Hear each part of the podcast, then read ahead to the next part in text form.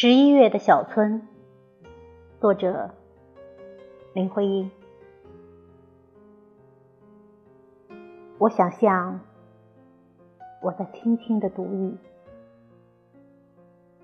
十一月的小村外是怎样个去处？是这渺茫江边，淡薄的天，是这映红了的叶子。疏疏隔着雾，是乡愁，是这许多说不出的寂寞，还是这条独自转折来去的山路？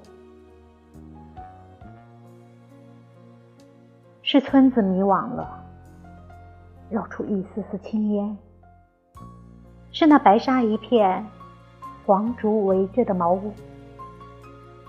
是枯柴爆裂着灶火的声响，是童子缩进落叶林中的歌唱，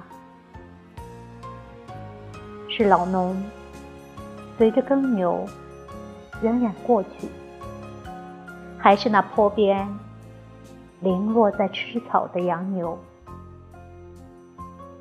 是什么做成这十一月的心？十一月的灵魂？又是谁的病？山坳子叫我立住的，仅是一面黄土墙。下午，透过云霾那点子太阳，